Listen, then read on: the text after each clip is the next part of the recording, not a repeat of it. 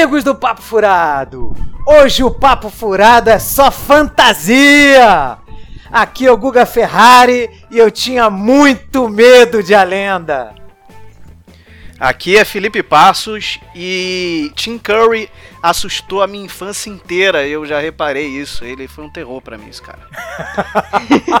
pra mim também. Esse cara, meu irmão, ele amedrontou minhas noites, muitas noites minhas. Aqui é a Nádia Lírio e o Felipe acabou de roubar a minha entrada. Tô. Sem Felipe, saber que seu é... ladrão safado. chateada. Desculpa, Nádia. Eu fiz um acordo com um cara aqui com a pele vermelha que passou aqui perto de casa para roubar de você. Justíssimo. Não, mas sendo muito sincero, Tim Curry teve uma, uma curva assim de evolução na minha vida que foi, tipo, eu tinha muito medo dele. Depois eu passei a ter uma admiração profunda por ele. E hoje em dia eu considero ele um dos meus crushes cinematográficos, porque eu aparentemente só gosto de gente esquisita no cinema. Mas enfim, é, É do justo. jogo. Bom, meu nome é Rogério Roma e se a única coisa do filme que se salva é o capeta, a gente sabe que não é coisa boa por aí, né? que maldade! Aí, o Rogério é um hater safado. Rogério, você assistiu esse filme na sua infância? Não, assisti pela primeira vez na sexta-feira passada. Olha aí, tá vendo? É um cara sem, sem nostalgia, entendeu? É, pois é. Aí tem que, a gente Sem tem que dar base. uma, né, uma descontada aí, né? Né, Rogério? É, mas eu vi, né? Pra- Passei uma hora e meia assistindo e ainda descobri depois que tem uma versão maior ainda. Tem um filme que tem uma hora e cinquenta, né? Tem. Verdade. Pelo menos me pouparam de 20 minutos aí, né? O Guga também me avisou depois disso. Dito isso, vamos para os nossos recadinhos! Recadinhos! Recadinho. Recadinhos!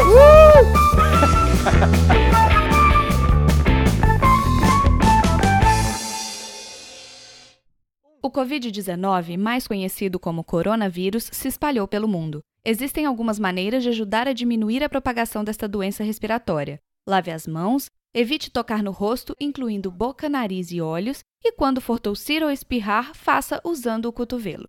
Monitore caso apareça algum sintoma e ligue para o Disque Saúde 136 em caso de dúvidas.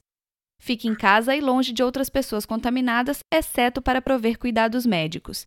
Limpe e desinfete as superfícies de toque constante. Visite o site do Ministério da Saúde, coronavírus.saude.gov.br. Obrigado. Produzido pelo Coletivo Podcast, uma iniciativa ABPOD de colaboração coletiva.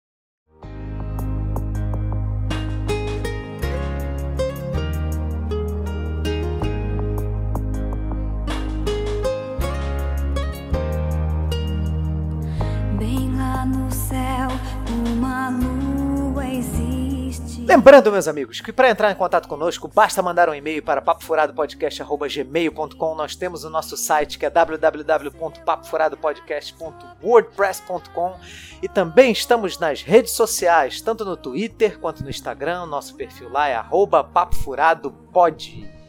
Filipão, se você quiser ouvir o Papo Furado, onde você encontra? O Papo Furado? Nos melhores agregadores perto da sua casa. Não é não é isso? É isso que eu Perto do seu bolso. perto do seu bolso, perto da sua casa, perto do seu smartphone, seu Oba Box, seu telefone que liga e tem o WhatsApp do tamanho de uma moeda de um real na tela para idosos. Maravilha. então, estamos no iTunes, SoundCloud, Deezer, Spotify, todos os, né? Todos esses programas aí, É, os- ou agregadores de podcast. Espero até que o Deezer facilite aí a entrada do Cidadela Geek no, no catálogo deles, porque tá difícil, cara. Uma burocracia que eu vou te falar, hein? Ajuda aí, Deezer. Ajuda aí, Deezer, porra! E se você quiser apoiar o Papo Furado financeiramente, seja nossa madrinha ou nosso padrinho. Basta entrar no www.padrim.com.br barra Papo Furado ou é, assinar lá um dos nossos planos também no PicPay, que o nosso perfil lá também é arroba Papo pode. Agora, se a pessoa não tem condição financeira de no momento nos apoiar, Nádia, o que, que ela pode fazer que não, tem, que não envolva dinheiro? pode compartilhar muito cada um dos episódios, recomendar para aquele amigo que você sabe que tem, tipo, é fã de determinado tema. Você pega um episódio especial, manda para ele e garantir o engajamento da galera, porque afinal de contas esse podcast é muito maneiro, eu gosto muito. Obrigado, querido. Olha aí, elogio. Tá vendo, Filipão? Sim, pode ter dinheiro também, cara. Tu fala assim, vou te apresentar um podcast. Se tu, não, se tu gostar, tu me dá 5 reais. Você faz isso. você pega esses 5 reais e doa pro podcast. Exatamente. Faz uma aposta com ele, cara. Desafie ele. Me- me- mexa com o brilho dele. Bom, então é isso que a Nádia falou. Recomendem para amigos, familiares, né? Quando puder compartilhar nossos posts nas redes sociais para divulgar o nosso trabalho, tudo isso ajuda bastante, tá? Além disso, tem uma no- outra forma né, de apoiar a gente. Nós, no momento, não podemos entregar, então a gente não recomenda que vocês comprem nesse momento, só depois da pandemia. Mas nós vendemos camisas do Papo Furado no Mercado Livre né? E atualmente a gente fez um valor unitário para com frete grátis para todo o Brasil, que é R$ 59,90 todos os tamanhos. Quer dizer, no momento não tem todos os tamanhos, né? Mas também no momento não é para você comprar, né? então não, não adianta nada, né? Mas é uma outra forma. Sim.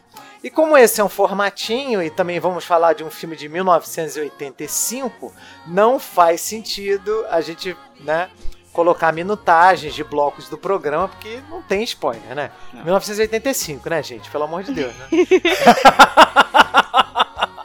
né, Se você Felipe? não tá. assistiu esse filme até hoje e conseguiu ficar sem spoiler dele até hoje, você é tipo campeão de pique-esconde, assim. Sim. Porque é um filme bastante conhecido e comentado. Já tá, em, Exatamente. já tá em spoiler público, que nem domínio público. É. Já tá em spoiler público, já tá liberado. De falar Isso aí. qualquer coisa do filme. Dito isso, vamos para o mundo de fantasia de A Lenda? Vamos! Vamos. Vambora!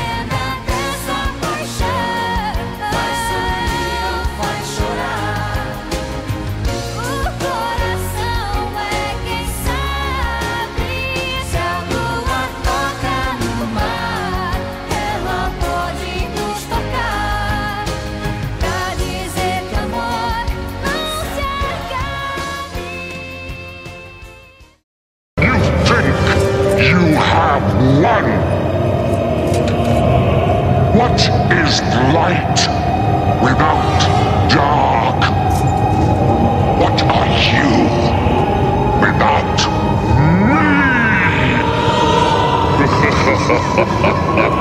me?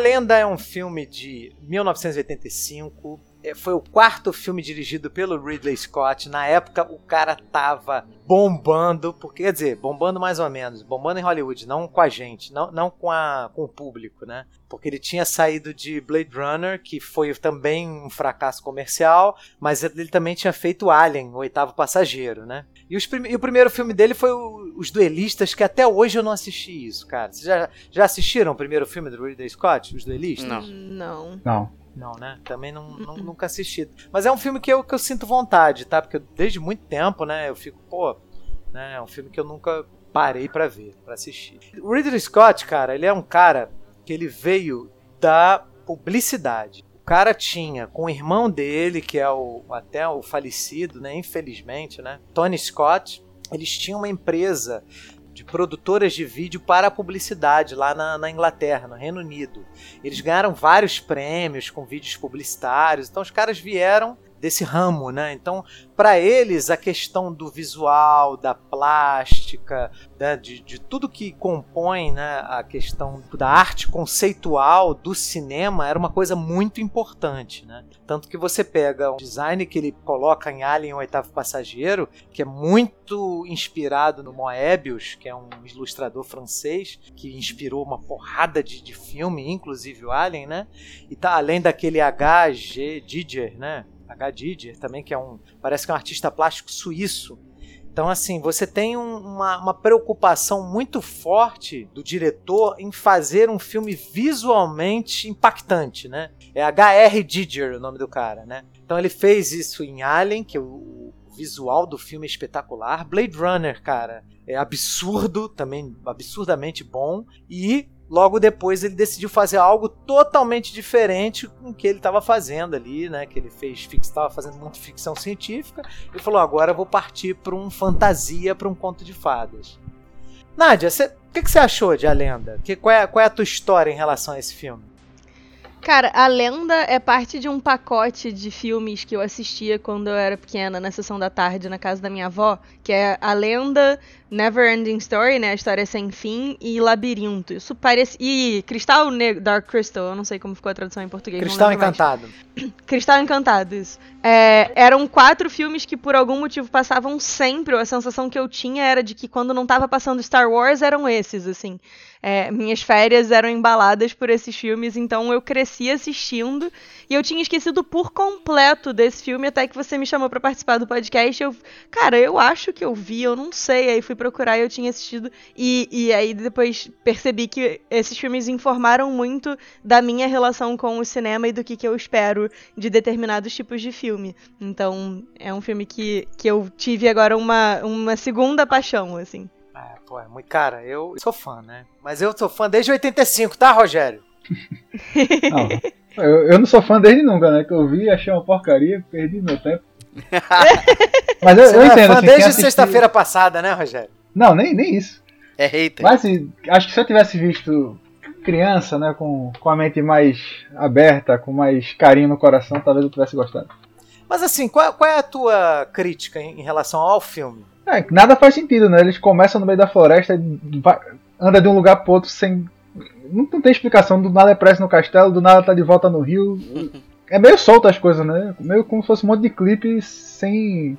sem conexão um com o outro, né? Tá, então, na tua opinião, o que, o que você acha que falhou no filme foi que as cenas, apesar de visualmente impactantes, elas não se encaixam, é isso? É, não se encaixa. Tanto é a cena final, talvez seja os 20 minutos que faltou, né? Porque Na cena final eles estão lá no castelo, derrotam um bicho e, É, dentro, é na verdade uma árvore, né? é, e depois eles estão de volta lá já tá mergulhando de novo pra pegar o anel da mulher. É meio. Pro, misturado O problema pro. Rogerinho foi a transição, né? As o filme tem pouco passeio, assim, as pessoas É, não andam pô, de um lugar pro outro, elas teleportam. É, fantasia pra mim é Senhor dos Anéis, os caras andando um tempão, mostrando as paisagens, aquelas coisas bonitas, né? Esse filme não tem isso. É. É. Também, olha só, não, vai comparar com o Senhor dos Anéis, que é, É, filme de porra. 2001, porra, que já tinha CGI. E que tem esse- três horas de duração. Ainda É. tem isso, exatamente. Não tem como comparar. São três né, horas de duração, porque uma hora e meia é só o povo indo de um canto pro outro. Na realidade, eu assisti em fevereiro de 86, porque no Brasil só estreou em fevereiro de 86. Fala aí, Filipão, o que, que você tava falando? Não, é que eu tô falando que ali você consegue ver o tamanho da produção, né, pra época, porque por mais que a maquiagem tivesse impecável, que eu acho a maquiagem muito boa pra época, assim, ah, os efeitos de maquiagem, tanto do, do Darkness, tanto quanto do do Blix também, que era um, um que me incomodava muito, é, você vê que o cenário ali ele é meio limitadinho, né? É uma coisa assim, hoje você vê, né? Na época era ótimo, mas assim, eu acho que se colocando como filme de, sei lá, 30 anos atrás, é ainda um ótimo filme praticamente. É, cara, ele foi. Ele concorreu ao Oscar, né? De melhor maquiagem. Ele não ganhou, ele concorreu também ao BAFTA na época. Concorreu à, Academia também de Cinema de Ficção Científica, Fantasia e Horror. Também ele não, não ganhou, mas ele ganhou no, na Sociedade Britânica de Cinematógrafos, né? Ele ganhou nessa, nessa categoria de, de melhor cinematografia. Não foi nem maquiagem, não. A maquiagem, ele concorreu a todos os outros que eu falei antes: BAFTA, Oscar e Academia de Ciência de Ficção Científica e Fantasia e Horror. Mas na Sociedade Britânica de Cinematógrafos em 85, ele, ele ganhou, cara, melhor cinematografia. Muito Só maneiro. não ganhou de figurino porque ficava aparecendo a, a cueca do Tom Cruise o filme todo, né? Ele dando aquelas estrelinhas dele de perna aberta. e- As estrelas. Por favor, cara. Café. Eu, eu juro, eu juro que eu anotei aqui falar das estrelinhas, cara. Graças a Deus ele trocou a estrelinha pela corrida. Que eu não sei se, se faria sucesso ele na Até na briga do... ele fica dando estrelinha. Veja bem, não é estrelinha, é cambalhota, né? Não, ele dá uma estrelinha também. É. Também dá estrelinha? Dá, eu anotei. Várias aqui, vezes. ó. É, né? Não, ele, eu percebi isso, ele só luta com acrobacia, né? Dando, Uhum. dando mo- salto mortal, carpado. Pô, mas, É um cara, pouco de ó, Tarzan, né? olha só, aí, Rogério, eu vou agora te sacanear. Você pega os filmes da década de 80 que não tinham CGI, tá? Pouquíssimos você assiste hoje sem achar que os efeitos especiais estão datados. Pouquíssimos. Não, Sabe? pô, mas Star eu não tô falando Wars disso, não. Tô é dizendo, dá pelo menos deles. uma bermuda pra ele, pô. O cara ficar mostrando a cueca o filme todo. É, assim, Desagradável. Falando do lado feminino da parada, nem eu achei maneiro. Assim, o Tom Cruise, tipo, pagando cueca o tempo todo. Toda menina sabe que mini saia você tem que ter cuidado. Aí o menino vai, agacha. Gente, não, né? Assim, precisa ter um pouco de limite. Tudo bem que ele não era o Tom Cruise na época e tal, mas assim. Caceta, tem uma limitação aí nesse negócio. Tem Ele uma hora que rola, tipo, ele tá, ele tá acocorado e a câmera tá de frente pra ele na altura, assim, do joelho, mais ou menos, sabe? Que aí o joelho tá centralizado. Então a gente vê umas coisas que não tem necessidade, galera. Cara, eu não reparei nisso, gente. Eu também não reparei. Eu não É, eu reparei. Eu sou uma pessoa obcecada com figurino. Então, a partir do momento em que eu reparei que ele tava tipo de mini saia, aí eu fiquei o resto do filme inteiro assim: ali a cueca. Ali a cueca de novo. Opa, é um pouco mais do que só a cueca. Que loucura. É porque o, que, o papel do Tom Cruise, na realidade, ele não é um ser humano comum, né? Ele é como se É. fosse um garoto da floresta. Né? Sim. Ele é- ele é- Tanto que ah, o Ridley Scott, eu estava assistindo um make-off, ele teve uma ideia, não, vamos botar ele verde. Ele chegou pro, pro roteirista, né? Vamos botar ele verde. Porra, ele, ele tem a ver com a natureza. Ele defende a natureza, ele é ligado à natureza. Aí ele falou: tudo bem, cara, beleza, vamos botar ele verde. Mas como é que a gente vai convencer a audiência de que essa princesa tá apaixonada por um homem verde? É verdade. Um homem pitado de verde. Aí ele falou: Ah, tá bom, tá gente, bom. mas Essa assim- ideia foi idiota, foda-se. Mas ela fica meio tentada pelo diabo que é vermelho, sabe? Qual é a diferença? Não, vale dizer que a Lily ali, ela só quer causar uma zona na- no Não mundo é. fantástico ali. É, Ela tá Lily- ali pra zoar tudo, né, cara? Ela a Lily tá é uma a- protagonista curiosa, assim. tipo, curiosa, cara. Ela não curiosa sabe o nos que ela dois quer. sentidos, inclusive. Ela não sabe o que ela quer, mas ela sabe que ela quer destruir todo aquele mundo fantástico no início do filme. Porque ela toca, toca na porra do unicórnio que não é pra tocar, cara. É pra ver, ver não é com a mão. A mãe dela nunca deve ter dito isso pra ela, que vê é com o olho.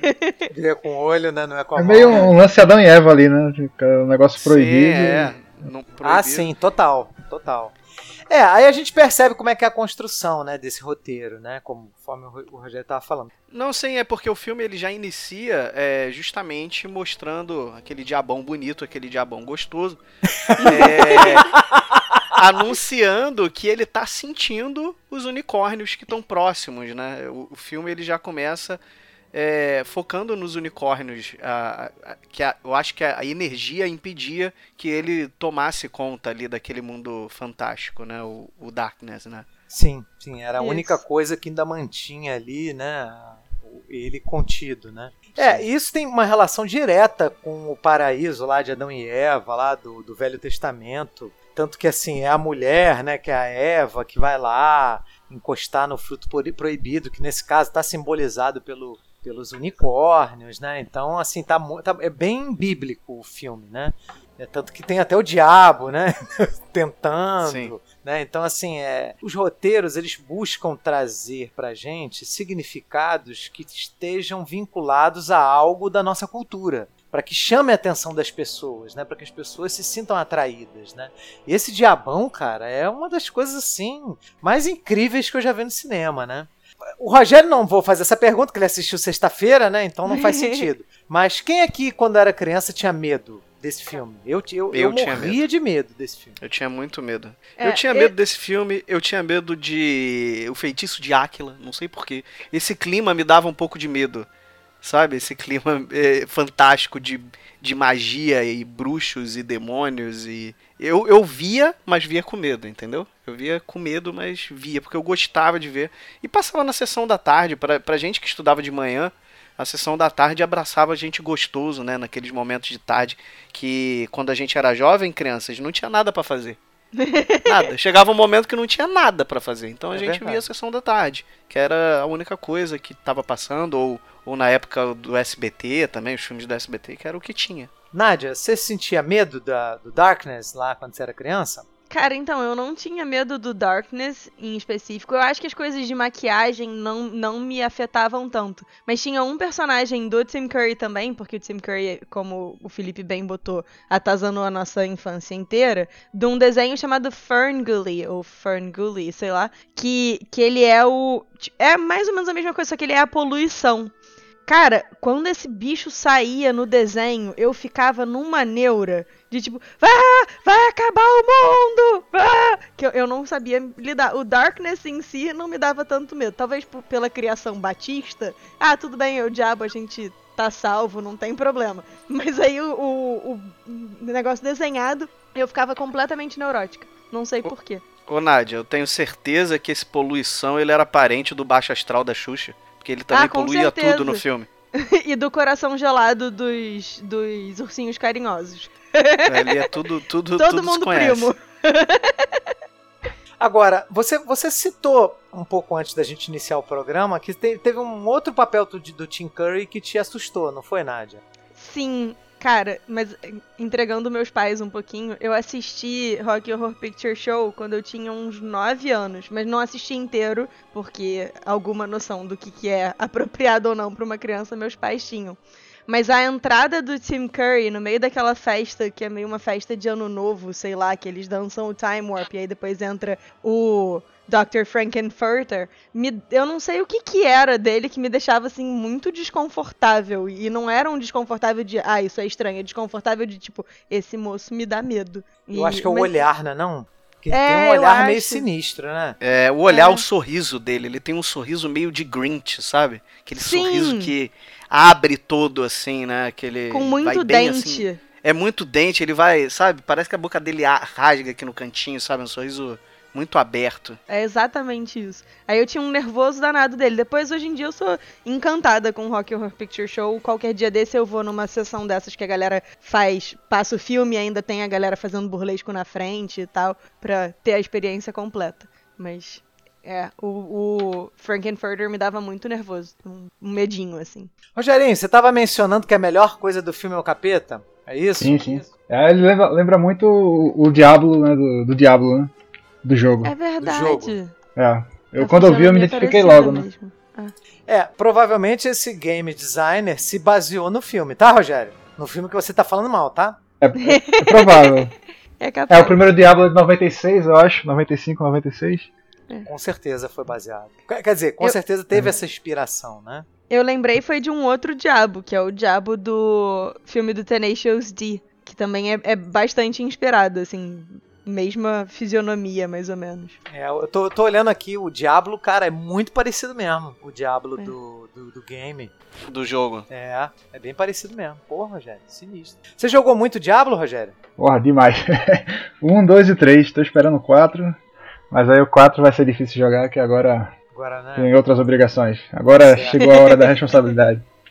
Faz parte, faz parte. É. Mas, é, o que, que você achou da maquiagem do, do Tim Curry lá como Darkness? Não, achei. Essa parte achei fantástica, assim. Ele é sensacional. Ele realmente ele comanda, assim. Quando ele tá em cena é outro filme, né? Ele dá Sim. um, um peso ali pra, pra toda aquela coisa. Realmente você tem medo da, da, da ameaça dele, né? Sim, sim. Aí, de um lado você tem o, o diabão daquele, do outro tem o Tom Cruise pagando cuequinha, né? Então fica meio desbalanceado. De mini saia. Mas ele é sensacional. Agora sim, e- e- ele te- tem. Acho que são duas maquiagens, né? Uma quando dão um close nele, que aí é, é uma coisa linda de se ver. Sim. E aí quando já tá na, na batalha, eu acho que aí é, é o dublê vestindo uma roupa lá e não fica tão caprichado assim, né? Mas aí é besteira, assim, né? Porque a, a figura dele é assustadora, assim. né? Cumpre o papel que ele tem. né? Não, mesmo Foi nas o batalhas, que- tá maneiro, cara. Foi o que salvou o filme pra mim, foi ele. Realmente eu queria ver ele aparecendo, né? Porque ele não aparece tanto também. Né? Ele, é- no começo ele aparece meio que encoberto assim, né? Com sombras, não sei o que. E no final que, que ele aparece completo lá na frente da menina, né? Sim, sim. Mas ele é. É, e tem, e tem também a maquiagem do, dos capangas dele lá, né? Que tinha o Blix, tinha aqueles outros dois lá, o, o porco e o outro lá que eu esqueci o nome. Tinha aquele ser que aparece também lá no lago, lá, se eu não me engano, Meg também. É a Meg, Que era né? o- Muckle Bones. É, Olha, olha que, que, que idiota, cara. Eu tava comendo, né, na hora que eu tava assistindo o filme. E na hora que ela aparece, me, me deu tanto nojo, cara, dela ser meio repugnante, sabe? Que eu dei uma parada de comer. Aí eu falei, vou esperar passar esse bicho desgraçado. Depois eu volto a comer. E olha que eu não tenho isso com nada, cara. Eu consigo comer assistindo de boa. Mas eu achei meio repugnante, sabe? Cara, a máscara do. Billy, do Blix é baseado no um, Keith Richards, sabia? É mesmo? Sério? É. Ela. é, na, na realidade, ela teve. O Ridley Scott, eu acho que teve essa ideia. Não lembro agora de quem foi a ideia. Ele falou, cara. Sabe o rosto do Keith Richards? Faça o rosto do Keith Richards, só que aumentando a orelha, o nariz. Mas eu quero que pareça muito com o Keith Richards. Aí o cara da maquiagem falou: caralho, maravilhoso. O cara que fez o design, né? Da parada. Aham. Maravilhoso, maravilhoso. Aí na hora que ela tava se maquiando, que tava lá um outro maquiador lá maquiando ela, que é uma atriz, tá? Que faz o Blix, não é um homem, não, é uma mulher. E aí o cara falou assim, porra, cara, essa maquiagem tá me, tá me parecendo familiar, eu não sei, eu já vi isso em algum lugar. Ela falou, ó, Keith Richards. aí ele, caramba, exatamente, cara. Então é muito parecido com o Keith Richards lá do... Que é o guitarrista, né, do Rolling Stones, né? Sim. É. A maquiagem da Meg me lembrou muito aquele filme As Bruxas, que é de 1990. Sabe qual é? Que tem a Angelica Houston, que ela arranca. Que as crianças viram ratinho? Isso, é. que aí ela- Nossa! É eu tenho horror né? a esse filme. Então- Convenção das Bruxas. Quando, quando a, a Meg apareceu, que você falou que você ficou com um nojinho, né? Instantaneamente eu fiz. "Uh, a mulher duas, da, da Witches, tipo. "Uh", porque eu, eu tenho trauma da cena que elas arrancam os implementos que elas usam pra parecer que são humanas até hoje. Sim, eu até hoje tenho dificuldade de assistir, porque aquilo é muito nojento. A cena Que é a hora que elas deixam de ser bonitas e elas começam a virar bruxas mesmo, né? É, que Esse arranca... filme é um filme amedrontador pra caralho também. Ah, aquela cena é assustadora. né? Esse filme me, me ferrou, assim. Esse filme não me fez bem. Vai ver que eu, se bobear, eu assisti esse antes de assistir a lenda. E aí, quando veio a lenda, eu falei, é, já vi pior. sabe? Ligou o alerta. Sinistro, sinistro. É, e você sabe que quem faz essa essa Meg é um homem também, né? É um cara que fez Sim. Star Trek, tal do Robert Picardo. Robert Picardo. É. Acho que ele fez Deep Space Nine, né? Não lembro agora qual foi a. Porque, cara, é tanta série de Star Trek, cara, que eu realmente. Ele fez Voyager. Foi, foi Voyager, né? Que Foi. ele fez. Então, ele, ele que fez a Meg, cara, a, pa- parte que ela aparece também, a maquiagem espetacular, né? Sim, sim. Ele fez. Stargate também. também, né? Então, assim, cara, é um filme, Rogério, que também foi mal recebido pela, pelo público lá em 85, foi nos Estados Unidos, Estados Unidos não, na verdade foi Europa, 85, né, que ele estreou. Ele estreou nos Estados Unidos e na, no Brasil em 86. Porque, as, cara, o Ridley Scott ele fez um conto de fadas sombrio. Porque, cara, é esse filme é mega sombrio. Mega sombrio. Mega sombrio. E aí foi uma pena você não ter assistido, seu Rogério, a versão não mutilada, né? Que é a versão do DVD, que é o Director's Cut, que não é a que tá na Amazon Prime. A que tá na Amazon Prime, ela tá mutilada, tá, gente? Então vocês que estão ouvindo, né? De repente arruma um DVD, ou então vê na internet, porque não tem várias cenas que fariam mais sentido nessas transições que o Rogério tá falando. Pô, cada hora eles aparecem em algum lugar diferente, né? Cada hora surge um, né, uma coisa. Parece que o filme é atropelado. Tanto que Sim. assim, eu não entendi os cortes que eles fizeram. E aí é, foi bom a gente falar da Meg, né? Porque essa é uma cena de luta, de batalha, né, que você tem no filme, que é cortada, assim, de uma forma estúpida, entendeu? Então você tem o Tom Cruise chegando com escudo, né? E aí você tem a Meg chegando pra cima dele, que é uma, uma figura meio que, se você for olhar, parece uma medusa, né? A, a- Sim. a, a inspiração por trás daquela cena é a medusa. E aí você tem é, ele entregando o escudo pra ela, ela segurando e olhando na, o, o próprio reflexo, né? Cara, na versão cortada, que eu assisti a versão cortada primeiro, né? Sem saber, né? Senão eu não teria assistido. Tom Cruise, ele dá um golpe de espada com a mulher, com, a- com o monstro segurando o escudo. Eu falei, cara, como é que ele corta a cabeça dessa mulher? Se ela tá segurando o escudo, né? Ela tá segurando o escudo na frente dele. Ela é mais alta que ele, ele tá agachado, né? Eu falando, cara, como é que ele fez isso? Que, que- samurai malandro, entendeu? Deu, uma- deu um pulinho. Falei, cara, muito doido. E aí, depois que ela cai sem cabeça, o escudo tá preso num outro lugar, num- numa árvore, num arbusto. Falei, caralho, ela não, tava, ela não tava segurando o escudo, ela perdeu a cabeça. Antes de, de afundar, ela botou o escudo no arbusto e afundou. Falei, cara, não faz sentido essa cena. Aí quando você vai olhar a versão não mutilada, cara, é a cena é totalmente diferente, é muito melhor, Rogério. Ele entrega o escudo pra ela, ela olha o escudo, coloca o escudo no arbusto, e aí ele tenta pegar a espada, ela coloca a mão nele e fala assim: garoto esperto, hein? Aí ele falou: Não, olha lá, olha lá como você é bonita. Aí ela vai olhar de novo. Nisso ele tenta pegar a espada e deixa a espada cair na água. Vocês chegaram a ver essa versão? Algum de vocês? Não, eu vi a cortada no, no- na, na Prime Video. Você viu? Não, eu vi, a- eu vi a longa. Você viu a longa, né? longa. Então, porra, ele Aham. deixa a espada cair, cara. Aí fala, caraca. Aí ele pega. a Aí, aí é mó tensão, né? Mó construção de tensão. Porque ele tem que pegar a espada a tempo dela perceber que ele tá tentando atacá-la sem ela se dar conta. Aí nisso que ele consegue pegar a espada debaixo da água, que ele deixa cair, ela vira, ele corta a cabeça. Ela fala assim: me dá um beijinho antes de eu. Né, usar você como meu jantar. Aí ele vai e corta a cabeça dela. Falei, cara, faz todo sentido, né? Essa cena não faz sentido nenhum cortada. Então, cara, é isso e várias outras coisas, Rogério. Várias outras coisas, né, que não fazem sentido. Que você fala assim, porra, mas o que, que tá acontecendo? Que cena é essa? De repente eles se desaparecem de uma cena e vão pra outra, sabe? Então, é, eu acho que muito do que esse filme foi mal recebido foi por conta dessa edição, né, de merda que fizeram que, que essa edição cortada da Amazon não é a edição dos Estados Unidos não, tá? Essa é a edição da Europa. Porque tem a, a trilha sonora do Jerry Goldsmith. Né? Então é, Mas qual, é- qual a versão que teve é, distribuição nos cinemas aqui no Brasil na época? Foi essa versão cortada, né? É, Foi essa da Europa. americana. Não, foi americana, Nádia, que teve no Brasil? Deve ter sido. Não sei. Eu, eu achava que. Eu, não, não, foi, foi a. Foi a. Foi a que tá na Amazon. É?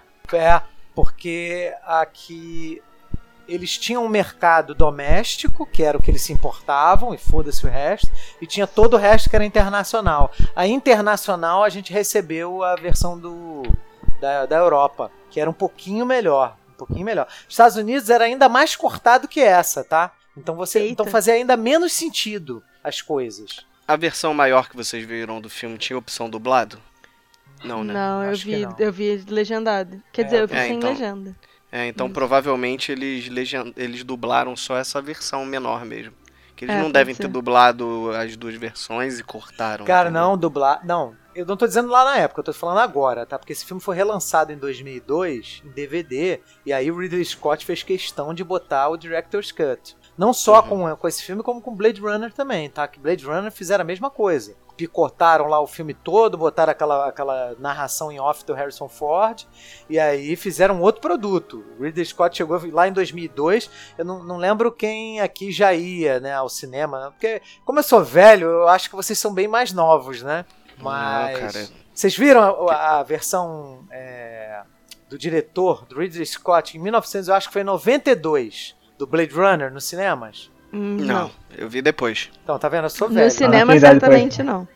Então, o Ridley Scott ele fez. ah, e aí nem foi pra DVD, né? Porque DVD viria mais tarde. Ele fez o Director's Cut do Blade Runner, se eu não me engano, foi em 1992. E desse, da lenda, ele fez em 2001, ah, o Director's Cut. E aí lançou em DVD. Então por isso que aí, aí sim, dublaram, legendaram, mas lá atrás não, ô Felipe. Lá atrás só tinha a versão cortadinha mesmo.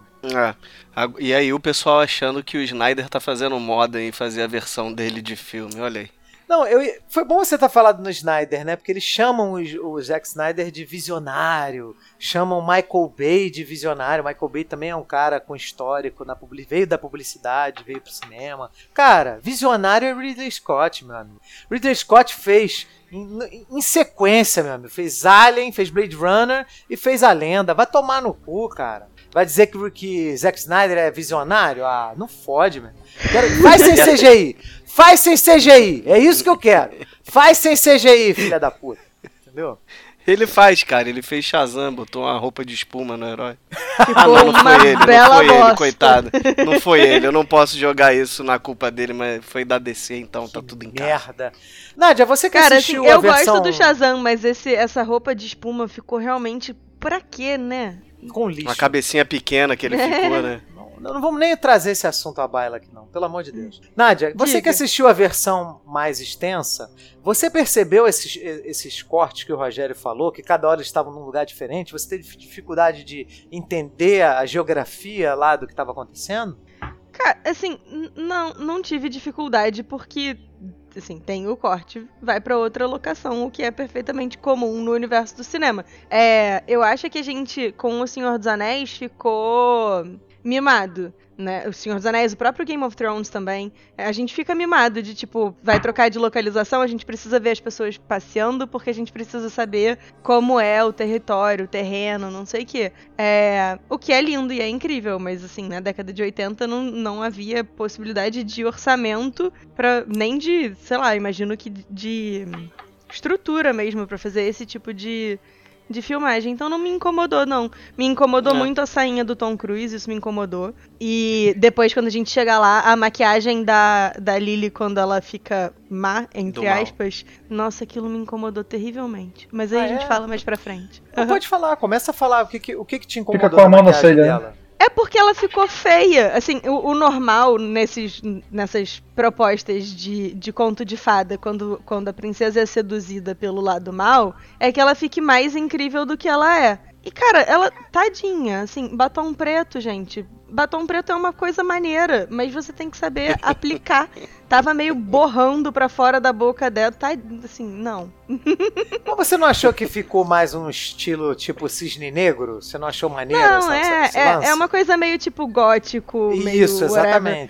Que eu entenda. E assim, né, década de 80, o tipo de maquiagem, a qualidade das maquiagens que tinha naquela época nem se comparam. Mas a gente tinha a galera do rock, tipo, do glam rock e tal, que fazia umas maquiagens usando preto, usando batons escalafobéticos e tal, de uma maneira muito melhor. E se a gente olha o, o Labirinto, que é do ano seguinte, né, de 86, a maquiagem do Goblin King é mais bonita que a dela. A do Jareth A do David Bowie. do Bowie, é, é uma maquiagem muito mais incrível do que a dela. Eu fiquei, ah, tadinha. Mas eu, o, se fosse ela, também não ia pro lado mal, não. Olha o que eles fizeram com ela. é, mas o David Bowie ali naquele papel, ele é meio dúbio, né? Ele é um personagem que a gente não sabe exatamente se ele é, assim, ló- lógico, depois ele se revela, né? Mas a gente não sabe exatamente se ele é bom ou se ele é mal, né? Ele tem uma Sim. coisa de sedução que pela aparência física, né? Então, é porque, sei lá, eu, eu, eu achei maneiro nesse filme porque eles botaram a questão física da maldade, né? Você tem um diabo Sim. que, cara, é o melhor diabo da história do cinema, que é um cara Sim. com pata de bode, com chifre. Você sabe que o tamanho dele, contando com chifre e, a, e, e o suporte lá que ele usava como pata de bode, eram 4 metros, cara. Ele ficava Caramba. com 4 metros junto a- da, da ponta do chifre até o pé dele. Então, assim, cara, é um mega diabão, né, cara? Um Sim. mega E diabão. levando, e levando em consideração que o Tom Cruise deve ser da minha altura, parece então devia ser pa- parecer ser muito mais alto ainda. Né? Exatamente, é. É, mas 4 metros já é autossuficiente, né? Não, pra cacete. Não, mas pra quem tá mais perto do chão é mais ainda. Rogerinho, o que, que você achou da, da parte da, da maquiagem lá da Lily? Então, eu, eu gostei do- dos conceitos, né? Eu gostei do conceito dela, dela dançando lá e, e- a- achei toda aquela cena bem, bem elaborada e tal. Mas aí, a- a- quando ela realmente tem a transformação, ela fica com a monocelha, né? Ela fica esquisita, fica. É, Não é realmente, uma eu maquiagem menos bacana do que o original É. dela? Eu achei que ela ficou esquisita, né? É, é, eu, a- eu tinha a mesma ideia que, que você, Nadia, que Porra, pra ela ir pro lado negro, ela ia ficar meio que ia dar uma, um upgrade, né? É. Pra seduzir ela. Mas ela E assim, até aquela figura esquisita, que dança com ela, que tá toda de preto, com o vestido que ela depois usa, né? E, e Sim. que Ah, sim. tem, sei lá, uma máscara preta de, de glitter e tal. Aquela figura é mais interessante do que como ela ficou maquiada. Então, Sim. Sim. Pô, e aquele Achei. decotão dela maneiro, que vai do umbigo até quase aparecendo os, os seios. Não, o decotão maneiro é maneiro, mas assim, a Ah, partir pô, do rosto tá- não tava, não tava Não combinando. junto, é. né? Não, e aí Eu tava vocês... até olhando aqui, é uma referência muito, muito particular, mas tem um desenho que é a, a Princesa Encantada, que é a história do, do- da princesa que é cisne.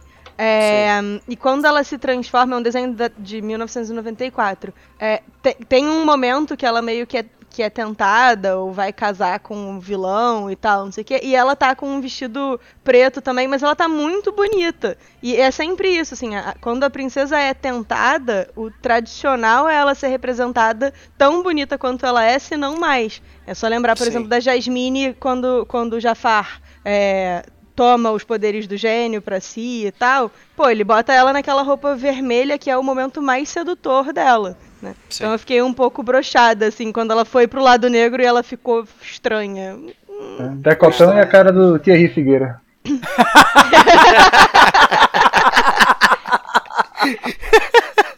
Cara, é porque eu gosto tanto desse filme do visual. Eu acho esse filme tão assim espetacular. É, é, a, a- a cena da mesa, né? A mesa você tem uma ceia ali meio estranha com os. Você comeria, Felipe, naquela mesa ali, aqueles alimentos ali meio doidos, meio vermelhos, escuros, né? Ah, eu achei meio nojento, cara. Eu achei que não precisava muito, não. Entendeu? Eu É, acho que eu dispensaria A um cadeira tudo preto, tudo borbulhando, né? É, tudo É. viscoso, saindo tipo uma fumacinha. Cara, eu, É. eu acho, eu achei o visual desse filme assim uma coisa assim arrebatadora, assim, um negócio assim. Le- levando em consideração que eu tava vendo o filme comendo e que eu estava em quarentena, ou seja, eu fico comendo o tempo inteiro, eu já tava com, com nojo da época, já da cena lá atrás. Então, é, assim, esse filme me, me, me trouxe muito essas coisas de, de ter umas cenas repugnantes, mas eu acho que tem muito a ver com o medo do filme que eu tinha quando eu era criança, Eu tinha um medo sabe? É, terrível desse filme.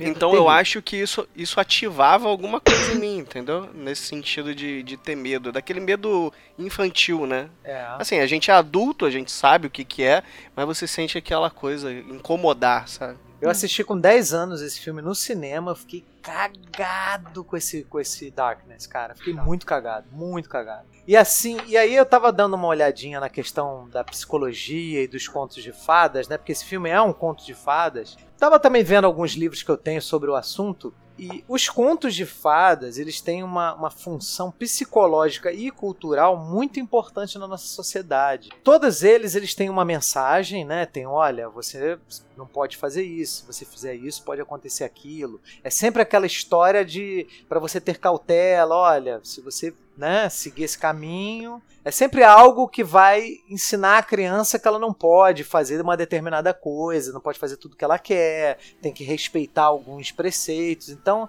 é, você tem essa questão que vai passar de pai para filho, culturalmente, né? Você tem tanto na forma escrita quanto na forma verbal. E as histórias antigas lá atrás, cara, elas eram bem macabras, tá? As histórias que os, que os irmãos Grimm compilaram, que eles compilaram de todo, toda a cultura, né? Toda a mitologia ali da Europa. Então eles fizeram uma compilação de histórias que, cara, a bruxa comia mesmo, canibalismo, né? Coisas assim bem grotescas pra você contar isso pra crianças, tá?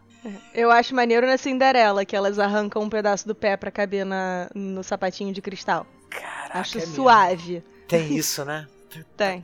Arrancam o dedão e uma parte do calcanhar pra caber no sapatinho de cristal. O que sempre me impressionou, que tipo, como que o príncipe não vê, sabe? Assim, o sangue jorrando, ah, né? e tal, vai experimentar o sapatinho. Aí vem aquele pé todo carcomido, sangue jorrando, não sei o quê. Ah, perfeitamente normal isso aqui. O nome Pô. disso é inclusão, Nádia. Não, assim, não, não nada sapato era contra vermelho. quem tenha problemas no pé, mas assim, estava sangrando, porque é na hora do Não. negócio. O príncipe chega. Não, o sapato era de cristal, ô Guga. Não tem como tá vermelho. Tá É. vermelho de sangue, né? Parecendo Pois uma é. groselha no pé. Exatamente. É possível? Porque assim, tem umas outras coisas que são, que são mais pesadas. Por exemplo, a, a bruxa na Branca de Neve mata a Branca de Neve três vezes. O que me impressiona também que, assim, você recebeu alguma coisa de uma senhorinha a primeira vez. Essa coisa quase te matou. Que tal não receber mais nada de ninguém? Sabe? São umas coisas que eu fico impressionada nesses contos originais. Assim, claro que eu imagino que na década, né, sei lá qual século que viveram os irmãos Grimm, talvez as pessoas fossem um pouco mais inocentes e tal. Mas, pô, a carioca dentro de mim fica berrando com essas coisas, porque assim, cara, você recebeu um negócio de alguém, o troço quase te matou, você nunca mais vai receber nada de ninguém, não é daquela pessoa, é de pessoa nenhuma, né? Mas enfim.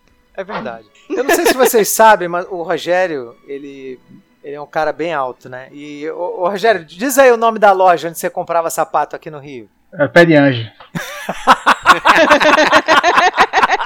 Quanto é que você calça mesmo, hein, Rogerinho? 47. Fala direito, Rogério. 37? 47. 40. 47, rapaz. Porra, 30. 37. Acho que eu não conseguia nem ficar em pé, né? Porra. 47. 47 esse filho da puta Jesus calça. amado, então por isso que ele compra né, um pé de anjo. Você cortaria uma parte do seu pé, Rogério, pra caber num sapatinho? Rapaz, é- às vezes é mais fácil do que encontrar sapato, velho. porque é difícil. Na realidade, ele poderia cortar só o dedo que ia caber no sapato. É sinistro. Pô, eu, eu, eu, nunca pude ter um, um All-Star até agora, depois de velho, porque eu não tinha do meu tamanho, né? Todas as crianças tinham e eu não podia ter. Aquele sapatinho que vendo? acendia a luz, aquele sapatinho que você pisava acendia a luz também não tinha do meu tamanho. Eu nunca, nunca tive essa, essa moda. A moda era o que cabia. Era o que cabia, né? que coisa triste, cara. Vamos fazer um apelo pro All-Star, cara. Fazer um, Fazer um número 47. Eu Vou, vou, vou mandar um e-mail pra Não, já tem. Hoje em dia já tem. Na, na pé de anjo você encontra. A gente tá fazendo mexendo na pé de anjo.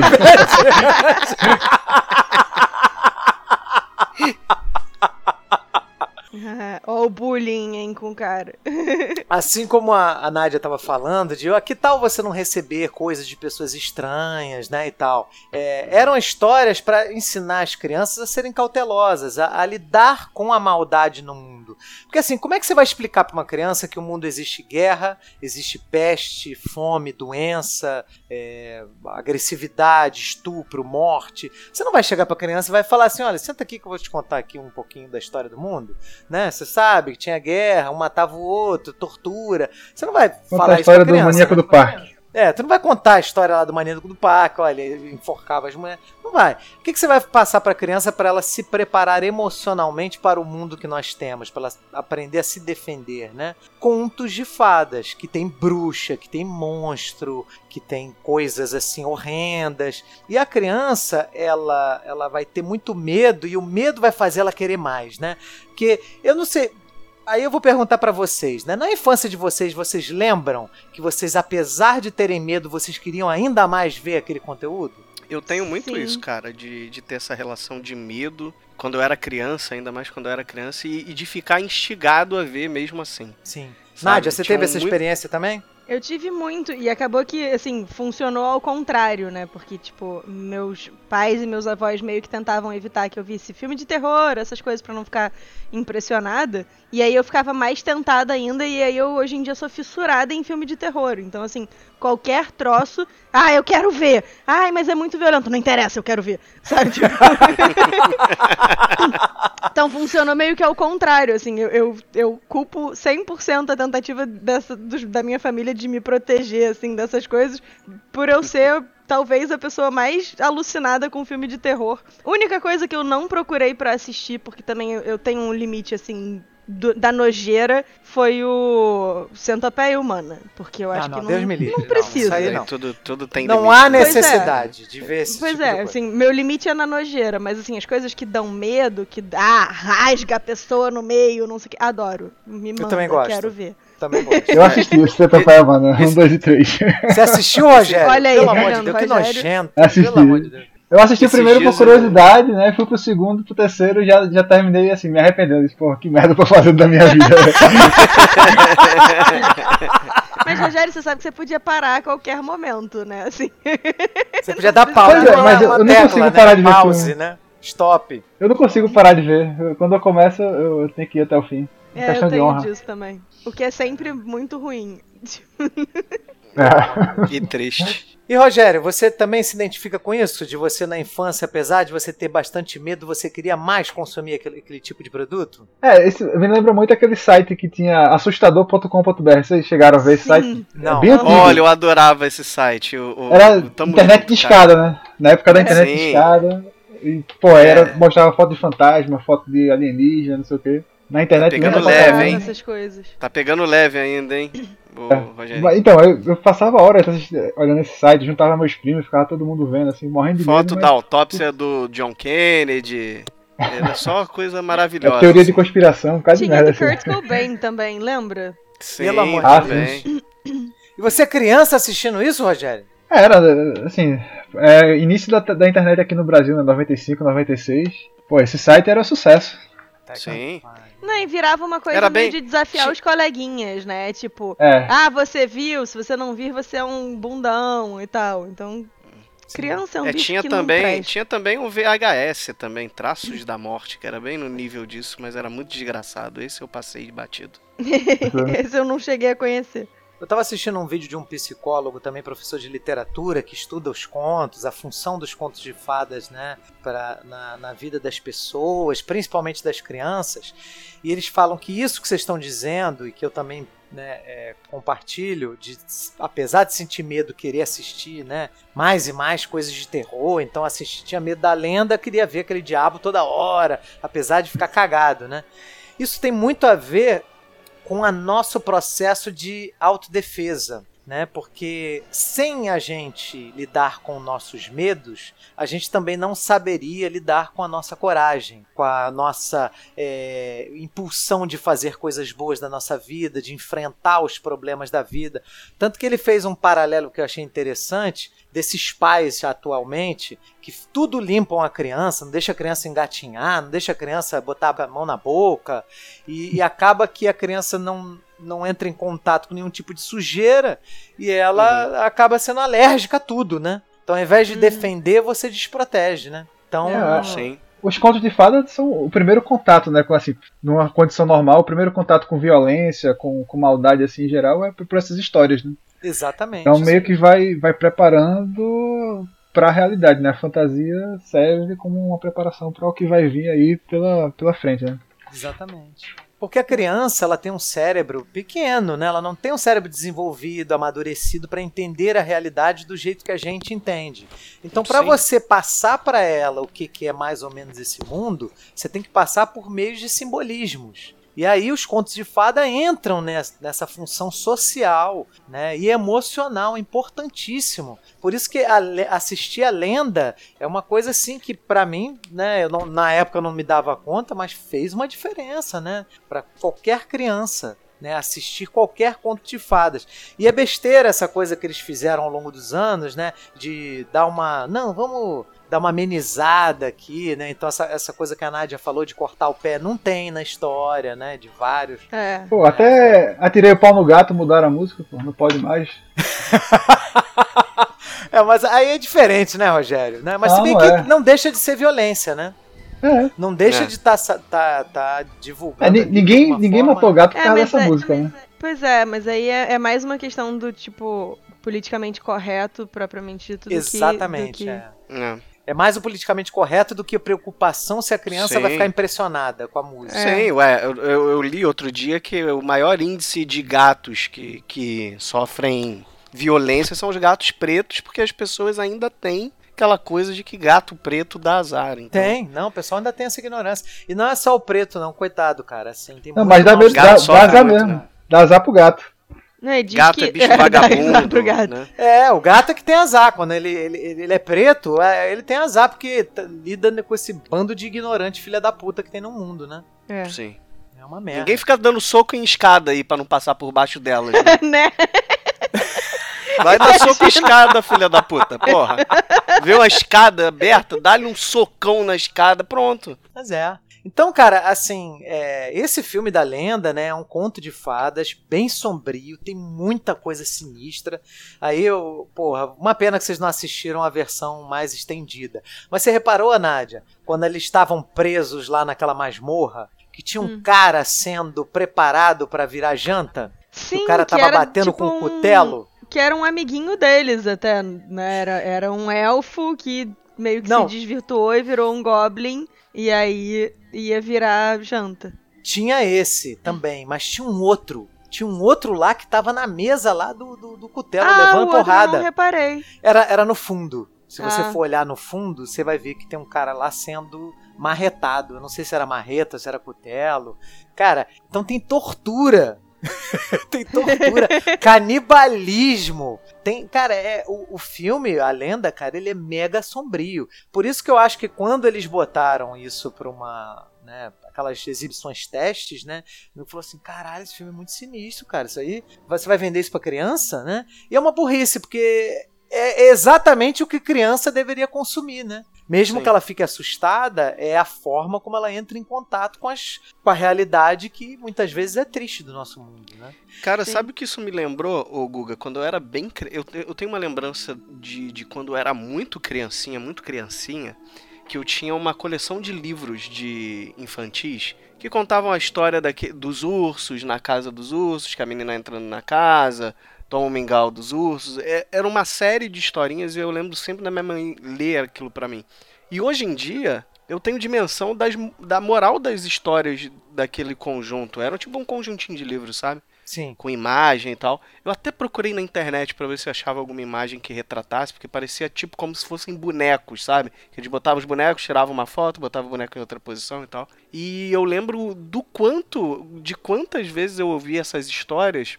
Na época, pra você, eu acho que você não, não tem uma dimensão tão grande, mas hoje em dia você dá importância de como, assim, de outra forma ele tá te ensinando a se cuidar, a não fazer o que é errado, né? Tem sempre aquela moral da história de não faça isso, porque senão tal coisa vai acontecer. E eu lembro que esses livros, eles tinham o final da história meio que assim, claro que não era a pessoa se ferrando que nem nos livros anteriores, cortando dedão e calcanhar, que nem o nosso querido Rogerinho pra poder comprar um, um quichute quando era criança. Mas, mas eles tinham um final meio assim duro, sabe? O livro, assim, Sim. ele meio que ele não era tão suave assim no final. Eu lembro muito disso, assim, das imagens e tal. Lógico que não morria ninguém, mas ele tinha um final um pouco mais pesado, assim. Eu lembro muito disso. Você tem algo nesse sentido pra compartilhar, Nádia? Não sei. Assim, eu. Engraçado, eu não. Eu acho que quando a gente é criança, a moral meio que passa por cima da nossa cabeça, a moral das histórias, né? Assim, uma coisa que meio que a gente não pesca. Mas a gente pesca mesmo assim porque a gente entende. Tipo, ah, Branca de Neve deu mole, ficou pegando lá a maçã que não era pra ela comer e aí deu tudo errado. Ou. Então, eu- a, a Bela Adormecida, né? Fura o dedinho porque ela também foi a- seguir uma bola verde estranha que tava andando pelo castelo. Cara, quem faz isso? Quem faz isso? Aparece uma bola verde estranha flutuando pela sua casa, você vai atrás. Não! Assim. Então, eu acho que quando a gente é criança, a gente meio que não pesca direito, mas alguma coisa daquela história, daquela moral, meio que fica, assim, por trás e a gente acaba assimilando, meio que sem precisar que expliquem pra gente que a ideia da história é essa. Entende? É, tem um nome, né, para essas histórias, né, que em inglês eles, eles colocaram é uma categoria, né, que é caution- cautionary tale, né? Sim. São histórias para você ter cautela, né? Para você, olha, não faça isso, não faça aquilo, né? Coisa bem para criança aprender, né? Agora, a criança é, é- tanto que assim as pessoas gostam de, de dizer, acusar toda vez que a criança faz uma um ato de violência qualquer. Então, por exemplo, o moleque chega lá no colégio dando tiro, aí fala que a culpa é do videogame, que a culpa é do cinema, que a culpa é dos livros. Cara, segundo esse psicólogo estava falando, ele fez um trabalho lá na década de, eu acho que foi 90 que ele falou, com os menores que eram né, provenientes lá da FEBEM, né, que é uma, uma instituição que cuida desses me- menores infratores. E ele falou que, segundo a, a percepção que ele teve na época, a falta dessas pessoas ao acesso né, de alguém passar para elas histórias, contos de fadas, né, na, na infância, porque é, geralmente são pessoas que não tiveram, né, um pai, uma mãe amoroso ali para cuidar, para tomar conta, para contar história. Então, é, tudo isso faz também com que a gente encontre uma válvula de escape para essa nossa agressividade que existe em todos os seres, tá? E todos os seres humanos a gente tem o nosso lado bom e o lado ruim. Então, só que a gente encontra estratégias pra gente colocar isso pra fora de um jeito que a gente não fira ninguém nem nós mesmos, né? Então ele identificou que esta carência nesses jovens que cometiam crimes lá tinha tava muito um, um dos elementos que ele percebeu que ele identificou que fez falta pra eles é eram os contos de fadas. Então,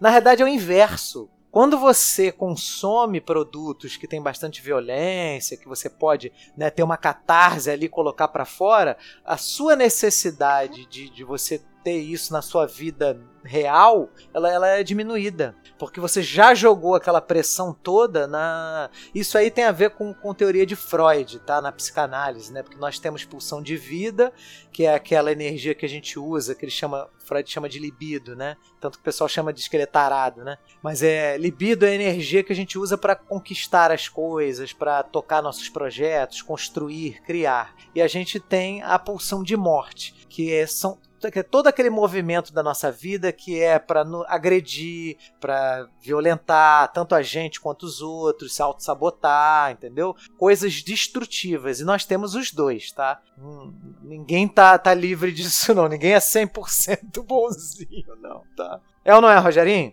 Ué, eu sou quase 100%, hein? Quase 100% bonzinho, né? É, você até parece que o teu jiu-jitsu não, tu não extravasa lá. Não, é só esporte e arte. É, esporte e arte. Então, Coitado de com quem ele extravasa, desse tamanho, Então, né? eu já vi, eu já vi mãe falando assim, não vou botar meu filho numa luta porque ele vai ficar violento. Eu falei, cara, é o inverso. É o inverso. É, não, é É. muito o inverso. Eu lembro, eu fiz karatê quando eu era pequena, tinha na minha escola. E a coisa que o nosso professor mais, tipo, insistia e tal, era que justamente porque a gente fazia luta, a gente não podia brigar.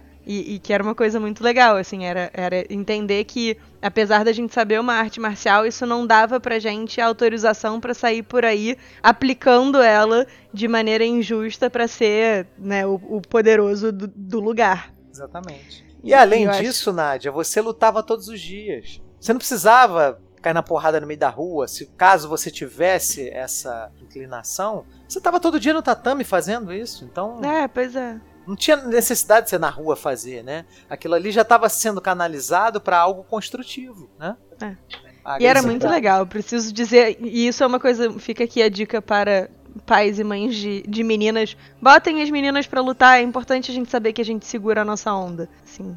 É, não, vale muito a pena. Eu, eu, eu, cara, eu nunca colocaria, se eu tivesse filha, né? Nunca colocaria no balé. Nunca. A última coisa que eu ia pensar é botar em balé. Deus me livre. eu ia Cara, querer que ela entrasse num Krav Maga. É, aqui em casa é esse ritmo também. Vale também a aula de dança, e aí a recomendação cruzada, assim, é importante fazer os dois, porque é, o balé vai te dar um tipo de disciplina e, e, enfim, de domínio sobre o seu próprio corpo que é completamente diferente daquele que você consegue da luta. E eu acho que se mais meninas, sei lá, fizessem luta e- ou futebol, sei lá, alguma coisa assim, e mais meninos fizessem atividades tipicamente femininas, a gente ia conseguir, primeiro, dialogar com muita mais facilidade, porque você vai estar exposto ao sexo oposto num ambiente que não é, assim, só o da- do colégio, né?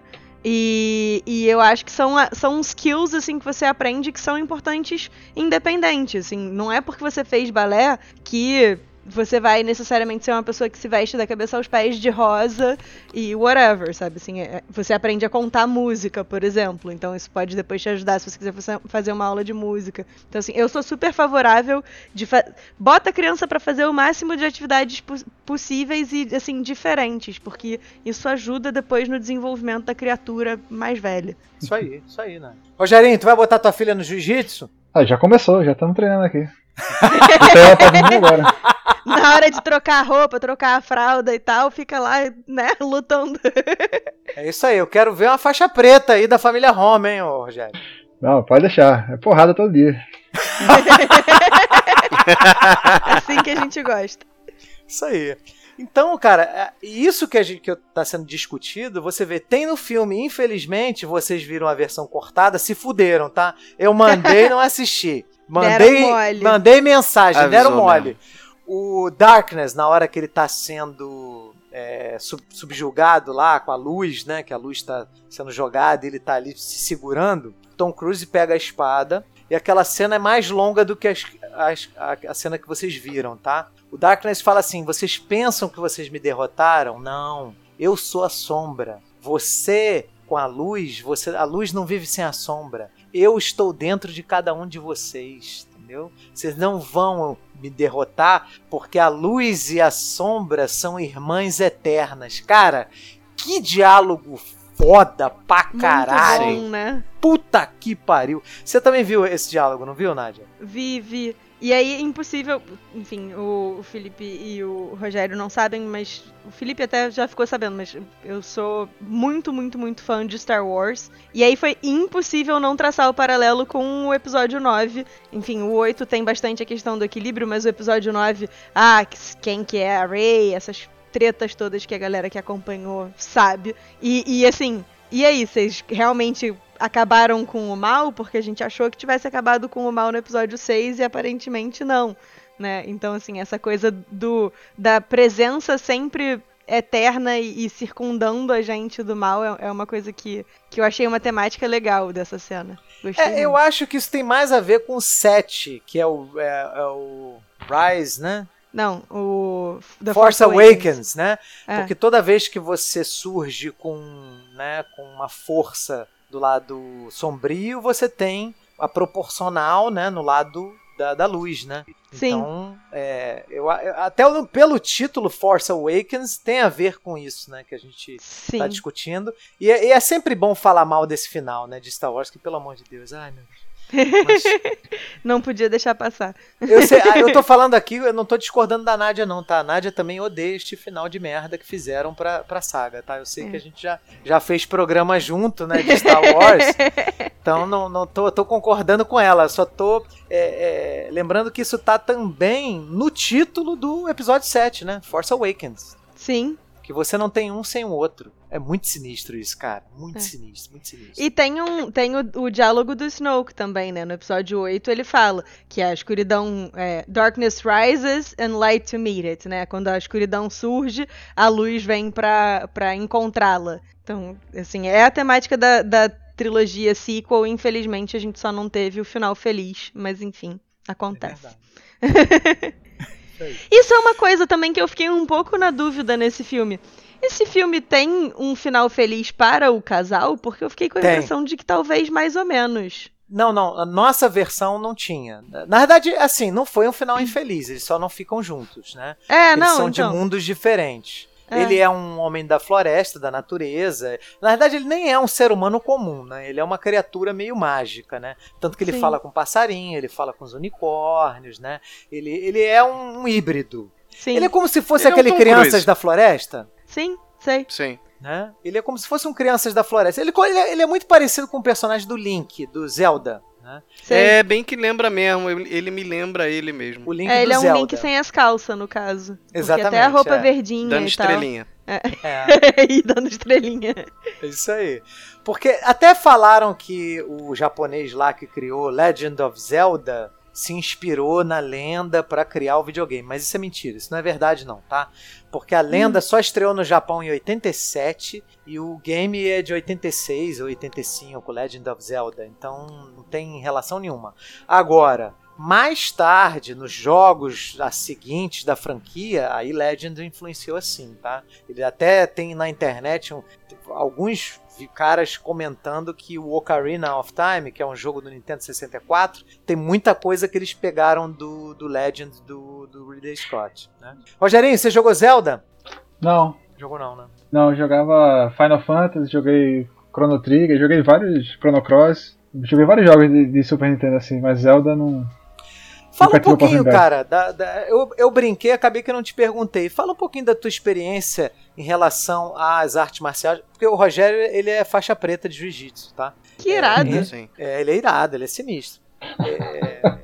Vou até Fala um evitar pouquinho. de metros altura. muito, porque, Da- né? Do que você já viu ao longo de todos esses anos de prática que você tem, da, da, da relação que as pessoas fazem equivocadamente, achando que a criança vai ficar mais agressiva fazendo jiu-jitsu, por exemplo, né? Qual é a tua experiência em relação a isso? Não, a experiência que eu tenho é o contrário, né? A ideia é, é, é como a Nadia falou, a ideia é você aprender aquilo como, como esporte, como arte, né? Pra aprender aquela, aquela luta, mas não pra sair brigando na, na rua, né? Isso não. A- O próprio professor ele não, não vai nunca incentivar isso, ele vai incentivar justamente o contrário, para que você aprenda a respeitar, ter consciência do, do que você sabe fazer e não sabe fazer e evitar ao máximo é, partir pra porrada. Né? Você percebeu em você que você deu uma acalmada depois que você começou a treinar sério? É porque eu sempre fui calmo, né? eu nu- nunca tive esse problema de, de, de querer partir pra porrada e tal. Entendi. Mas eu melhorou muito a questão de disciplina, né? De, de ter foco e, e, e querer dar o meu melhor sempre, né? Ah, Isso, isso foi uma mudança assim que, que eu tive com, com o jiu-jitsu, foi de querer levar as coisas um pouco mais a sério, né? assim. Rogério foi campeão mundial de. Ele não fala muito isso, não, mas eu gosto de falar que ele foi campeão mundial de jiu-jitsu, tá, gente? Bacana, hein? Pouca moral, né? Pouca É. coisa, pouca coisa. Mundial, tá? Mundial. Dentro da categoria, né? Da... Eu aqui tirando onda com o meu karatê de tipo da segunda, quinta, Na escola. quarta série na escola e o cara campeão mundial de jiu-jitsu. Vou ficar quietinho não, Ah, mas não deixa de ser uma arte marcial, pô. Mas dentro da categoria dele, da idade, né, Rogerinho? Dentro Aham. daquela situação lá, né? Não é uma coisa. Que parece que não tem, não existe um título unificado, né? É, tem, tem várias confederações, né? Assim, na época que eu fui, eu fui campeão na, na faixa azul e tal. assim. Mas aí tem a federação tradicional, que é a CBJJ, e tem agora a federação lá dos sheiks da, da Arábia lá, né? Que acaba ganhando força porque é, é onde tá o dinheiro, né? Então os campeonatos lá dessa federação do, do Emirados Árabes, de Abu Dhabi, é que tá, tá mais importante hoje em dia porque é o que tem, tem o dinheiro, né? Agora, o que, que isso tem a ver com a lenda, né? É, não. Não sei. Tem, tem a ver porque tem a ver com essa temática da gente lidar com essas pulsões de morte, né? Que Freud né, descobriu, né? Na verdade, ele começou a estudar isso, isso é uma das teorias dele, que é a nossa parte da nossa sombra, né? Da nossa parte né, dos nossos desejos proibidos, da, da, da maldade que há em nós, que a gente né, tem que canalizar para uma coisa positiva. Então tem tudo a ver, né? Porque todo ser humano tem dentro de si bondade e maldade, tá? Não tem tanto que Game of Thrones é uma grande franquia porque aborda isso de uma forma muito legal, né? Nenhum personagem é 100% bom ou 100% mal, né? Gente, agora eu vou aproveitar para a gente fazer algumas considerações finais, para a gente já concluir o assunto, né? Felipe, você tem alguma consideração, alguma coisa que você acha que ficou faltando? E aí, mesmo sendo um filme de 1985, é, dá uma nota de 1 a 5. Ó, dando uma nota de 1 a 5 aí por tudo que esse filme simbolizou pra mim, desde a época que eu era criança até hoje, eu vou deixar meu coração levar um pouco e vou dar 4,5 pro filme. Por conta da relação que eu tenho com ele. Não, vou dar 4, vou dar 4. Vou tirar um pontinho aí por conta do tempo. Beleza. Mas só por isso. Porque eu, eu há, há tempos atrás eu era um cara que eu era muito contra eles fazerem algumas refilmagens de determinados filmes. Só que conversando com pessoas mais jovens que eu, eu vejo que muitos filmes da nossa época, que a gente tem muito esse vínculo. Esse vínculo, é, é, essa lembrança, essa coisa que remete a coisa boa é, da nossa infância. tal. Nostalgia. Essa nostalgia toda, me fugiu a palavra, essa nostalgia toda. E isso influencia muito pra gente ver determinados filmes com o mesmo carinho, com o mesmo amor. E eu acho que pra pegar algumas, algumas gerações mais à frente da nossa, eu, eu hoje já acho válido terem algumas refilmagens, terem uns remakes e etc. Mas esse Felipe. filme ele é um ótimo. fi- Oi. Você chegou a ver o. Não sei se você gostava do, do Cristal. Como é que é? Cristal Encantado? Cristão Encantado. É, Tem na Netflix agora. Sim. Então, tem a série, eles, fiz- eles refizeram como série, não é o filme. É, e é, ba- É, basicamente a isso, mesma né? história e tal. E ficou muito bem feito, e aí teve toda uma geração que foi descobrir o Jim Henson a partir da série do Netflix. Então, assim, eu hoje em dia sou, sou uma, uma proponente de que a gente tenha algumas refilmagens escolhidas a dedo e bem feitas e tal, pra reacender é, a curiosidade em torno dessas coisas que são muito preciosas, né? Assim, esse filme, apesar do, do Rogerinho não ter gostado, assim, é um filme muito bacana de assistir, mesmo com a mini Sim. saia do Tom Cruise. Mesmo com a minisérie do Tom Cruise. E, e outra coisa que eu penso é que, assim, fazer um filme novo não vai acabar com o filme antigo. Mesmo Exatamente. que ele seja ruim, ele, você ainda vai ter um filme bom mais antigo. Mas eu acho ele um filme muito interessante. Eu acho que foi um dos primeiros filmes do Tom Cruise, se não o primeiro, não é? Ah, Não, não, não é o primeiro não. Ele fez, ele fez coisa eu antes. acho que esse. É, eu Ele acho fez que coisa antes. Fez. É, mas, mas foi ali no iniciozinho Foi da no carreira início da dele. né? carreira Ele dele. tinha ali uns 20 e poucos anos, 23 anos, se eu não me engano, que ele tinha ali. E é um filme também bom pra, pra, pra carreira dele e, o Tim Curry aí também fazendo It, fazendo filmes desgraçados e desgraçando minha vida com aquela sobrancelha diabólica quando ele sorri. Cara, E aquela o, o boca Tom cheia Cruise já tinha feito negócio arriscado já. Já tinha feito já. Ah, então olha só, tá explicado. Ele na década de 80 gostava mesmo era de ficar de cuequinha. Verdade. É, É verdade. esse- é É essa a esse. vibe do cara. Agora, agora eu entendi. De repente as estrelinhas foram coisa do agente dele. Falou: tua marca registrada é a cueca, cara. Exatamente. Dá estrelinha. Tem que aparecer de cuequinha. Porra. Aí vê lá Zorba. Aí. Nádia, considerações finais e nota de 1 a 5. Uma nota de 1 a 5. Eu acho que eu vou ficar com o 4 também, igual o Felipe. Porque eu acho que é o que eu tava falando. O filme tem tosqueira, porque é um filme da década de 80, não, não tem muito jeito. As coisas eram menos evoluídas em termos de efeitos visuais e tal. é, e de, de é, costuming. Mas é, o filme é muito bacana, a história é muito bacana. Eu, eu achei a, a Lily uma personagem curiosa, assim, eu. É engraçado a gente estar acostumado a pensar na princesa como uma personagem boa, né? Mas é o que o Felipe falou, ela quer tocar o caos, assim, ela quer mais é que se dane, ela vai fazer o que ela quer e tal. E aí ela causa todo o problema e aí vem a nossa associação com a história de Adão e Eva. É, então, assim, reassistir esse filme já adulta me fez pensar umas coisas de, de um jeito que eu, com certeza, quando era criança, jamais teria cogitado. É, então, acho que 4 é uma boa nota pro filme. E eu acho que é um filme que merecia ser refeito, corrigindo algumas coisinhas, assim, de, de tosqueira só. É adaptar pra hoje. em É, dia, né? exatamente. A linguagem, a Sim. linguagem, né? É. Sim. Rogerinho, considerações finais e nota. O filme, ele, ele realmente, ele tem conceitos muito bons, né? Muito bons. É, a dança lá da menina com a roupa, as brigas, né? Ele tem que usar um pouco da, da inteligência para resolver as coisas. Ele coloca muito bem alguns elementos de, de fantasia e tudo, mas é, a execução, assim, o Ridley Scott acho que tava meio chapado ali, vendo unicórnio em tudo que era canto, aí não. Também esse corte aí maluco que tirou 20 minutos do filme não ajudou muito, né? Mas, É, eles, assim, cara, eles cortaram muita coisa que faz você não entender, Rogério. Ó, por exemplo, eles estão presos ali e logo ali na frente você tem lá as- né, o forno, os caras preparando a comida. Aí na hora que eles escapam, eles já vão para um lugar que tá saindo uma porrada de vapor, então você não entende o que, que tá acontecendo. Na versão que a Nádia e eu assistimos, você vê eles saindo da jaula, olhando pro lado e falando: não, não, não vamos para esse lado, não, vamos pro outro. E aí você percebe, você, você mostra eles indo de um lugar para o outro, quando eles voltam lá para onde o unicórnio tava, né? Eles dão mais tempo para tudo, cara. O, o corte que foi feito, né, que tá na, na Amazon Prime, cara, deixa o filme todo atropelado. É realmente assim, é uma versão que eu não recomendo que se assista, tá? É da Amazon Prime, eu recomendo que assista ah, ou no DVD ou na internet, se você conseguir, é a versão do diretor, tá? É, então assim, o filme ele tem conceitos legais, eu achei interessante assim, que talvez que se eu não tivesse nenhuma experiência com fantasia e tal, fosse um bom filme pra entrar, né, e começar a me interessar por esse tipo de literatura ou de, de filme, de arte, esse gênero. Mas assim, o filme realmente não, nos dias de hoje não, não, não me agradou, então minha nota vai ser 2. Né? Talvez depois eu assista a versão estendida aí e atualize minha nota.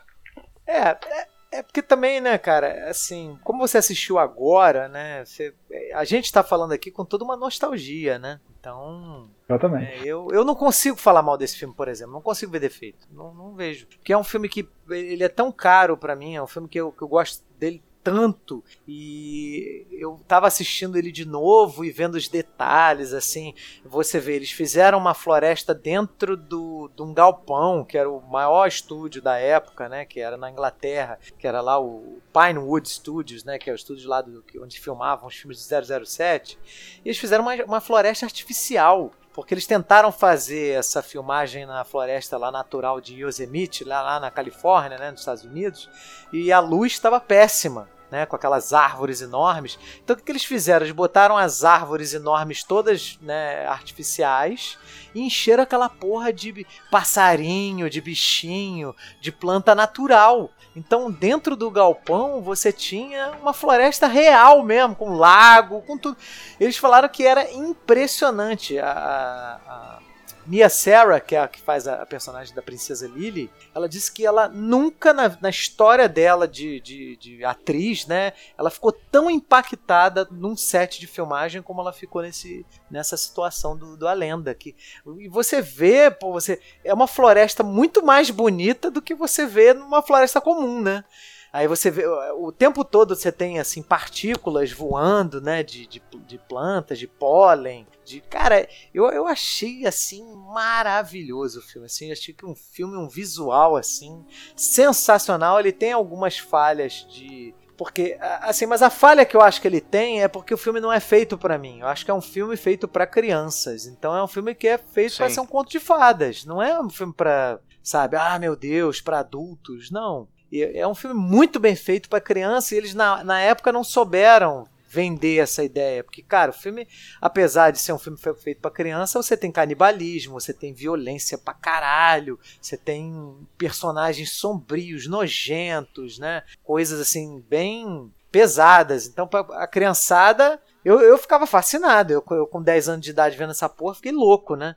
Mas é, eu não consigo dar uma nota, por exemplo, abaixo de 5. Não consigo. É, é, para mim, esse filme representa uma coisa muito legal de, de design e eu acho, eu acho ele espetacular. É uma das coisas especiais da minha infância, né? Bom, dito isso, mais alguém tem alguma consideração a dizer? Rogerinho tem algum comentário pertinente? Alguma coisa a ser dita que ficou faltando? É, não, aqui, o, o filme ele, ele, ele gira aí no, no poder lá do, do chifre do unicórnio, né? E, e, a gente vê que o chifre é uma coisa que realmente tem muito poder, né? Você vê hoje, se não fosse o poder do chifre, não tinha tanta música sertaneja aí no Brasil, né?